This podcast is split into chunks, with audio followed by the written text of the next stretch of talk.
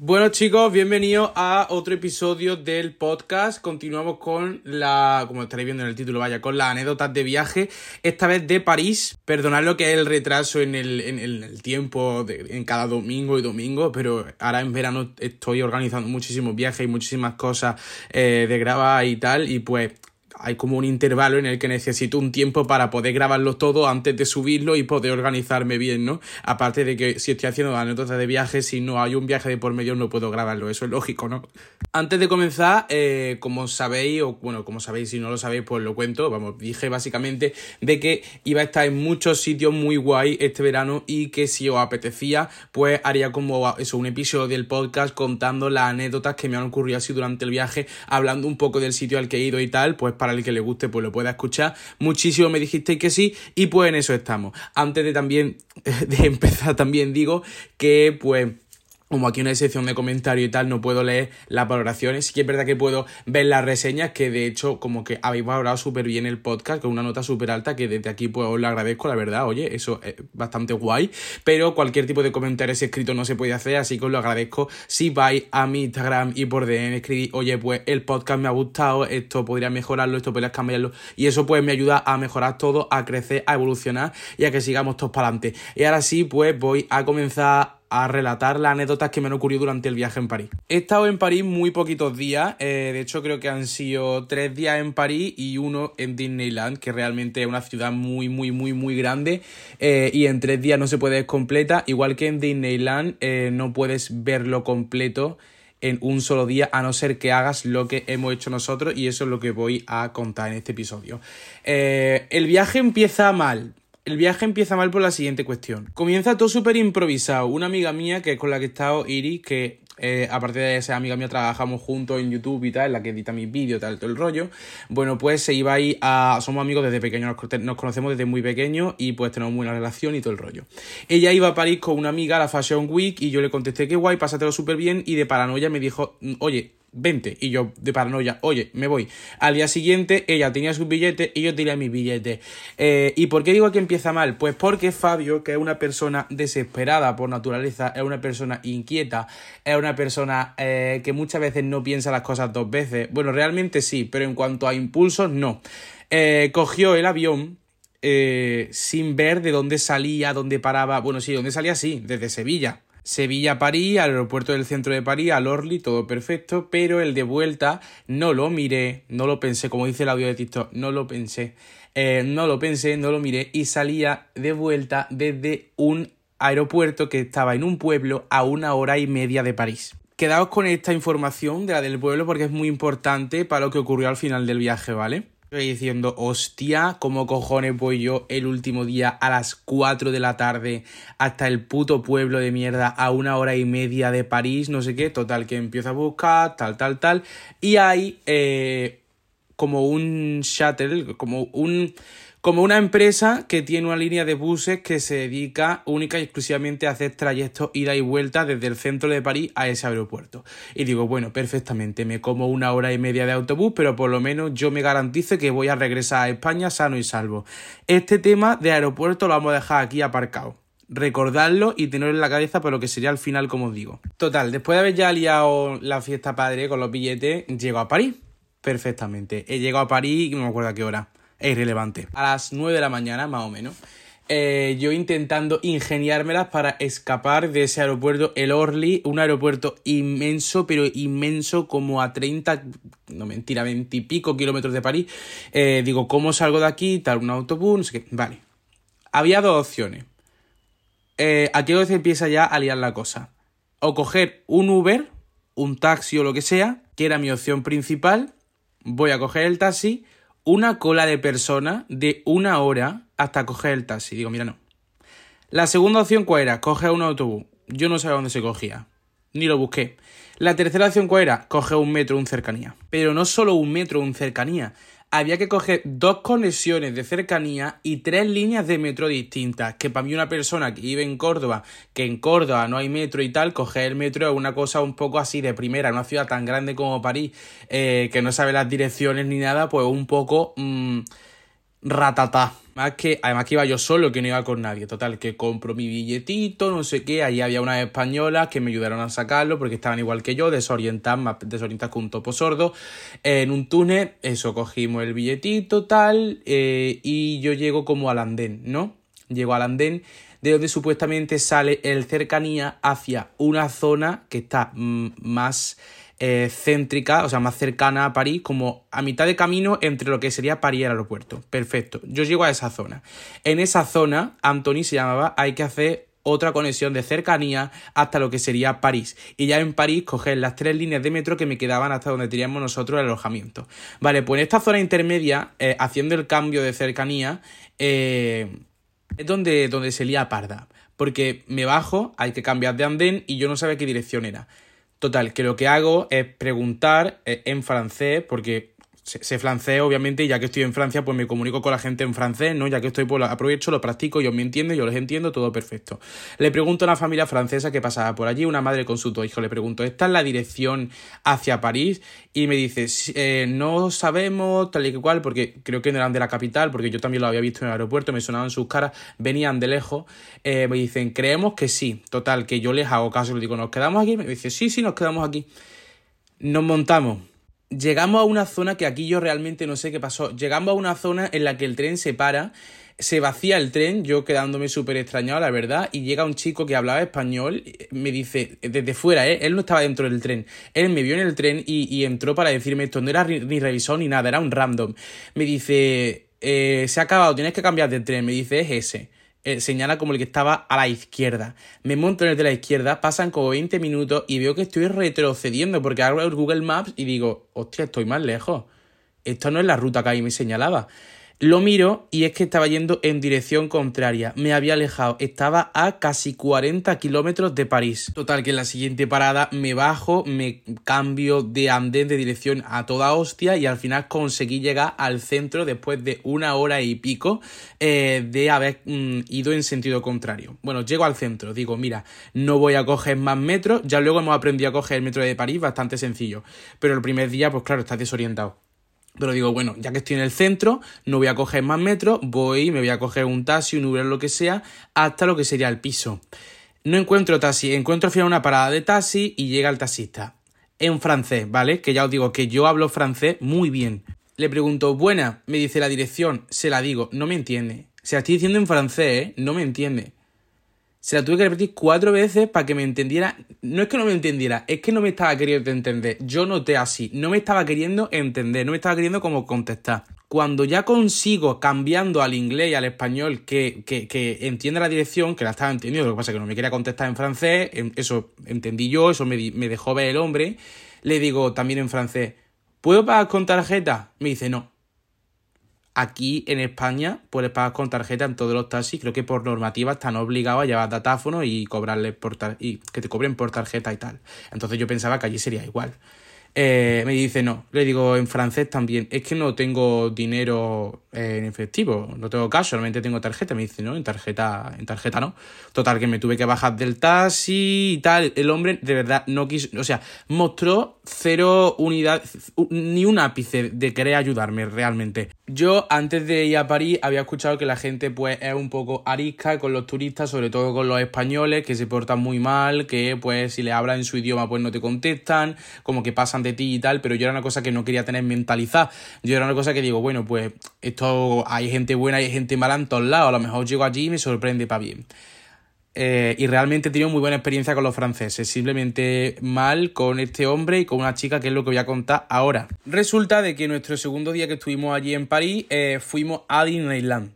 Lo recomiendo 100%, aunque no tiene atracciones si lo que estás buscando es un parque esto de, un parque temático, un parque de atracciones, montañas rusas, que te cojan el pellizco en el pecho, de que tú digas, hostia, me estoy cagando de miedo, ese no es tu sitio, porque no tiene atracciones especialmente fuertes. O sea, ni especialmente fuertes ni fuertes a secas. No tiene atracciones fuertes. Pero sí que tiene atracciones muy guay y lo que es revivir tu infancia y tal. De verdad, yo tengo 20 años y estaba allí y sentía que tenía cinco otra vez. O sea, había por allí niños de todas las edades y yo me sentía como uno más de ellos, te lo juro. O sea, fue así como reviví tu infancia y me lo pasé súper bien. Además, aquello es precioso y realmente un 10. Ahora os cuento cómo hicimos para poder ver Disneyland completo en un solo día. malabares, pero bueno, el caso es que llegamos a Disneyland, Disneyland está como en una barriada o un pueblecillo, una no sé qué de París, que está como a 30 kilómetros, tienes que coger también un cercanía, que se sale de la zona centro, eso claro, cuando tú vas a pillar eh, que, que, está muy mal hecho el metro de París. Cuando tú vas a pillar lo que sería el billete para salir del centro de París, a ti te deja pillar cualquier billete. Pero obviamente para entrar a esas zonas que están fuera de París, no te deja salir. O sea, te deja entrar, pero no te deja salir porque el billete es incorrecto. No es como en Madrid, que directamente si tú tienes un billete que no sirve, el torno no se te abre. Allí en París sí que se te abre. Vale, pues cogimos nosotros el billete que estábamos cogiendo para todas las zonas porque no sabíamos ni que era otra zona distinta, ni que era otro billete. Además, el billete lo pasamos por el torno y funcionó. Dijimos, bueno, pues lo hemos cogido perfectamente. Total, llegamos a la salida de metro, de, a la salida de cercanía de París. Vamos a pasar el billete y no funciona. Nosotros diciendo, coño, ¿por qué no funciona tal? De repente llega una mujer del metro, una revisora, había dos. Pues nos llega una de ellas y nos dice, venid aquí, no sé qué, y digo, bueno, esta chica que baja, que nos va a explicar por qué no funciona, por qué no se abre, o algo hemos hecho mal, nos va a explicar y nos va a ayudar. No, no, no, no, no, nos multó. Nos explicó que habíamos pasado la zona, o sea, ese billete era válido para una de las zonas, para el resto de las zonas, no, o sea, de la, la zona eh, creo que la 4 en adelante, que es donde se situaba lo que era el cercanía de, de, Disneyland, ya ese billete no funcionaba y tendrías que comprar otro. Pero que obviamente digo, joder, es que si no es correspondiente para esta zona, porque se te abre el torno en el centro de París? Una cosa que yo no entendía, ¿no? Eh, y le digo, bueno, ¿y ahora qué pasa? Y dice, penality, penality, o sea, multa, multa, que multa es fine, es que ni, no tenía ni idea. Y digo, no puede ser que esta mujer realmente nos vaya aquí a multar. 40 euros por persona, que bueno, dentro de 40 euros, 35, que yo pensaba que iba a ser más, digo, ya está, aquí 600 euros, 180 euros de multa, digo, fueron 35, pero tío, no sé, yo le hablé en francés también, ¿eh? Le dije, eh, no podemos comprar el billete que es, que somos turistas, que no lo hemos hecho con intención, que realmente no lo sabíamos, podemos comprar el billete eh, que corresponde y así pues estamos en paz. Dicen, no, no, no, multa, multa, multa tío, eso aquí pasa en España. Aparte de que en España voy a contar cómo funciona este tema, eso pasa en España y yo lo he visto con mis propios ojos en Madrid de los revisores ayudarte o los revisores decirte, bueno, pues compra el billete que correspondiente y ya está. O simplemente, mira, esta vez te dejo pasar, pero la siguiente ya, pues sí es multa y tal. No, no, no, esa mujer directamente a multar. De hecho, es que había tres mujeres con, eh, dos o tres mujeres preparadas con los datáfonos para cobrar las multas. Había, eh, junto con nosotros, una mujer española también que ni hablaba inglés ni hablaba francés, o sea, menos mal que estábamos nosotros allí para ayudarla y traducirle, porque le pasó lo mismo, también la iban a multar, pero no se enteraba de por qué. Eh, peleándose con la revisora, porque claro, no entendía el idioma, a mí no me vas a multar, eh, tú a mí no me multas, a mí me han explicado esto, y yo dijimos, bueno, venimos a Disneyland, es temprano, Mm, la chica como que nos dijo el sitio donde podíamos reclamarlo, porque íbamos a perder todo el día en reclamar las cosas. Dijimos, mira, pagamos y nos lo quitamos de encima. Pero esa mujer no, esa mujer se quedó allí peleándose con la revisora. Al final, la leyenda cuenta que se sigue allí peleando con ella. Eso en España no se puede hacer. En España, una persona que no tiene autoridad, eh, que no tiene la categoría de autoridad, eh, no puede mm, como que multarte. En España, si los revisores detectan alguna irregularidad en la conducta, lo que tienen que hacer es avisar a los guardias de seguridad, que los guardias de seguridad tampoco pueden eh, multarte, porque creo que los guardias de seguridad o son o no tienen o no son autoridad o mm, provienen de empresas privadas, que esto sería como contar una cosa de derecho que es súper extensa y a nadie le importa, la verdad.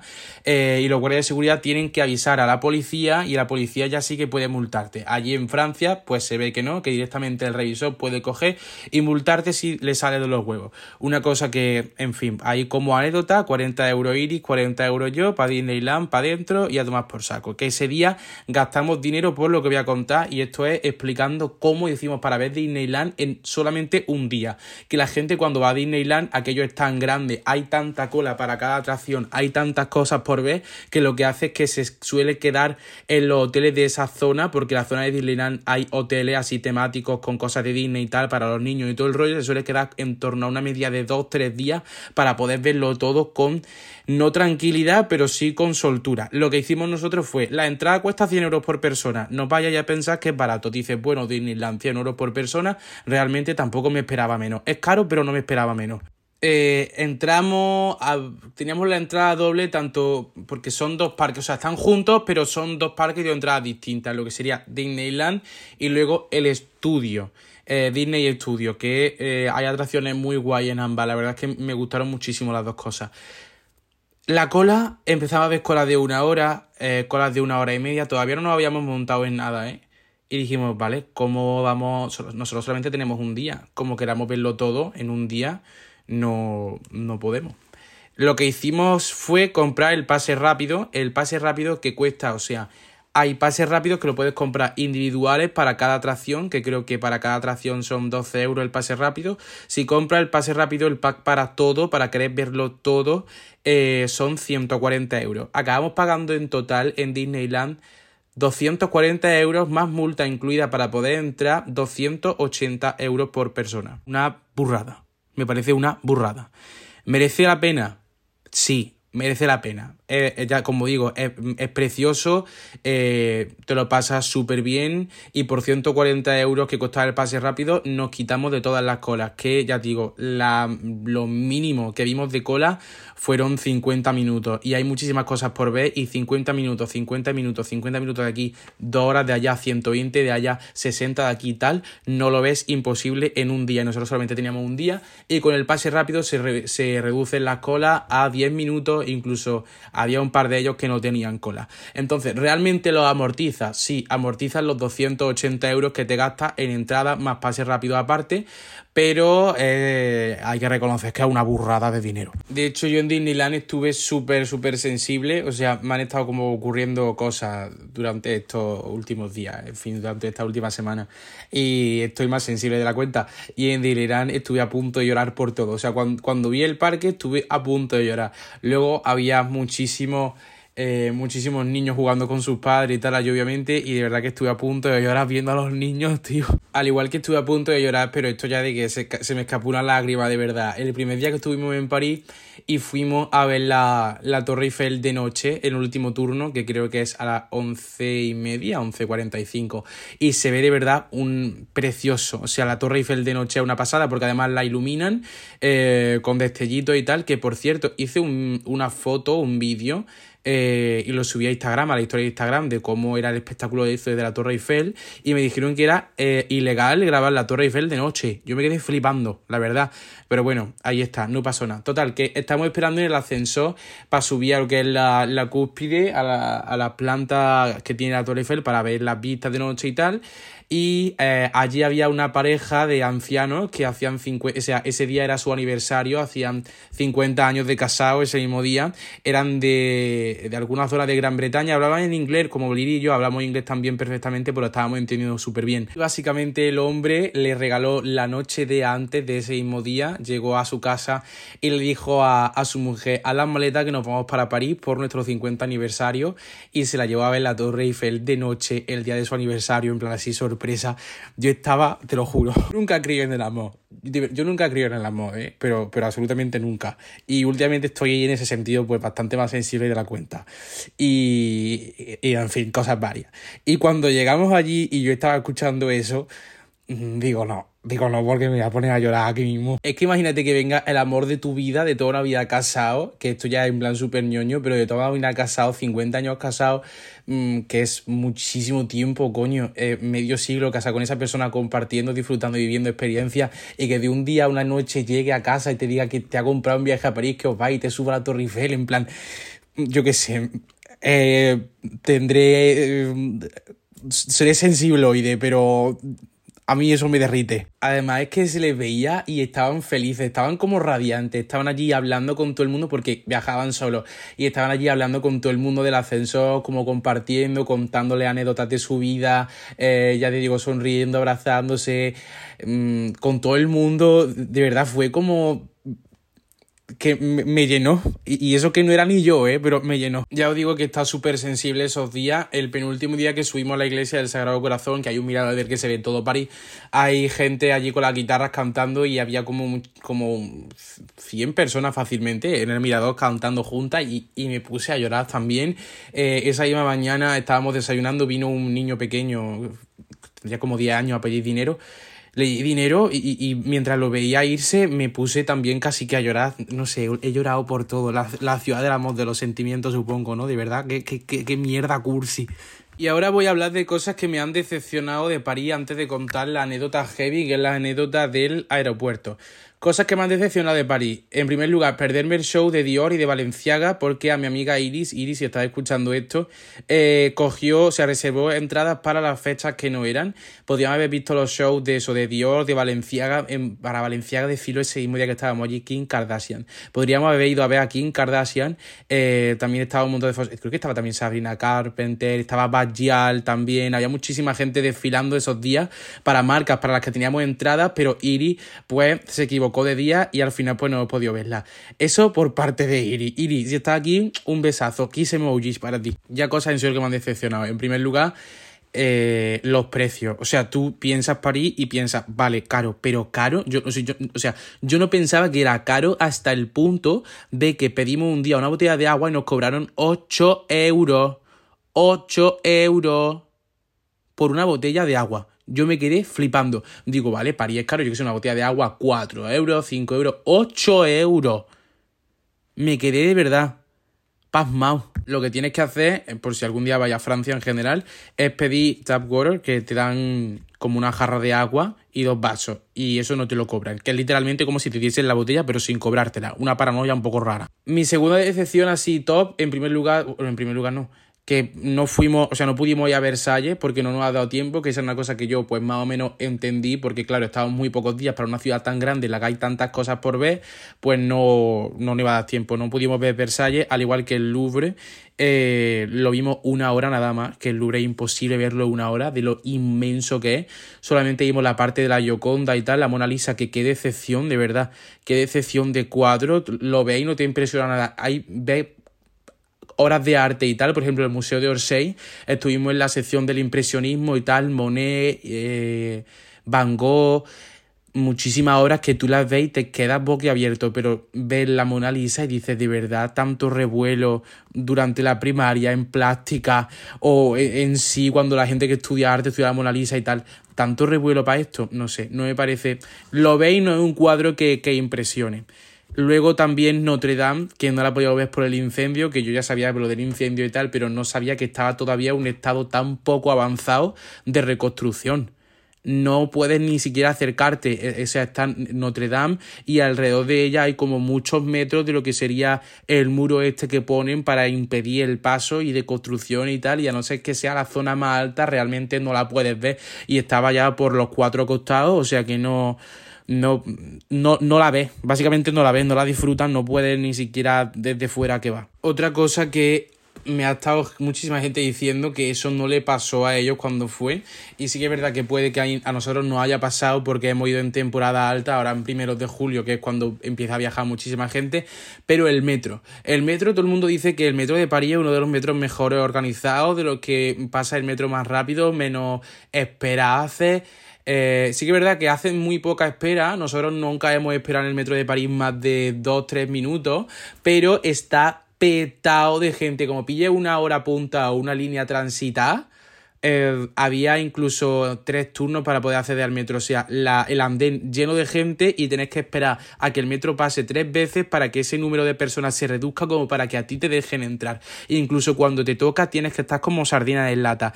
Es lo peor, es lo peor. Yo creo que es lo peor de París, de verdad. Es que no lo podéis imaginar el agobio de que tú lo ves y yo desde fuera digo, es que aquí no nos vamos a meter. Hubo un día en el que había tanta, tanta, tanta, tanta cantidad de gente que preferimos pagar un Uber de 25 pavos para llegar al sitio en el que teníamos que ir y salirnos, porque es que digo, es que no nos renta. No te puedes meter, no te puedes meter, no cabe nadie más en ese puñetero vagón, no cabe nadie más. Y aún así la gente se mete unos encima de otros, una cosa espantosa que yo cuando lo vi digo, esta gente está volada. Luego eso, que cuando le hablas en francés te intentan cambiar el idioma, aquí me llega un español hablando bien español y yo le, sigo hablando en español. Eh, o he dicho un español, o sea, me llega un, extranjero hablando en español bien y yo le contesto en español, no le cambia su idioma porque veo que si se está comunicando bien conmigo, a lo mejor si veo que tiene alguna dificultad, pues le intento ayudar, pero yo iba por allí hablando de los sitios en francés y te cambiaría el idioma al inglés o al español y tal, como que no quieren hablar contigo en su idioma encima cuando tú estás haciendo el esfuerzo por comunicarte con ellos en su idioma. Es una cosa un poco rara, la verdad. Sí que es verdad que había algunos chicos, por ejemplo, en Disneyland fuimos a cenar en un sitio en el que el chico que nos atendió era de Málaga. Empezamos hablando en francés, pero cuando se dio cuenta de que éramos españoles, nos habló con acento andaluz y dijimos gracias a Dios, aleluya. O un sitio en el que fuimos a comer en el barrio latino, que dicen que es como así el barrio más barato para comer y tal, todo el rollo. Estuvimos cenando, eh, comiendo, comiendo en un italiano y el chico pues también nos notó que hablábamos español y era colombiano y empezó a hablar en español y tal, eso es guay, pero que tú estés hablando en francés con un francés y te cambie el idioma porque no quiere hablar contigo en su propia lengua, me chocó un poco. Y ahora os voy a contar la anécdota Sumun en la que os acordáis que al principio del podcast os he pedido que recordaseis el, aeropuerto y tal del pueblo este a una hora y media, si no te acuerdas, para ahora mismo retroceder al principio que te explico lo del aeropuerto y tal. Para no explicarlo dos veces, ¿vale? Pues partimos de ahí. Partimos de un aeropuerto a una hora y media de París, desde el que sale mi avión de vuelta a España. Vale. Salimos del Louvre a toda hostia el último día para que nos dé tiempo ir y salía desde otro aeropuerto porque lleva a Madrid, iba con otra compañía, ella salía del aeropuerto que está más céntrico, pero yo me tenía que ir a ese. Entonces yo salgo corriendo a toda hostia desde el Louvre hasta el centro, hasta la zona de la estación donde salía el, bus. Mi bus salía a las 4, eh, pero me conseguí meter uno que salía a las 3. Total, que me metí a las 3, llegamos al pueblo, hasta ahí todo perfecto. Una hora y media de caminito, pero bueno. De camino había algún que otro español y eh, empezó a decir que empezaron a hablar entre ellos de que si ese aeropuerto tenía muy malas valoraciones, de que si ese aeropuerto todo el mundo se quejaba, de que si trataban mal a los clientes, de que se había muchos problemas con la aerolínea y tal. Yo digo, mira, como yo me enfoque en esto, me va a dar un brote de nervios y yo no voy a saber tirar para adelante. Así que yo no los escucho, yo sigo a mi bola, de momento no hay ningún problema, de que cual.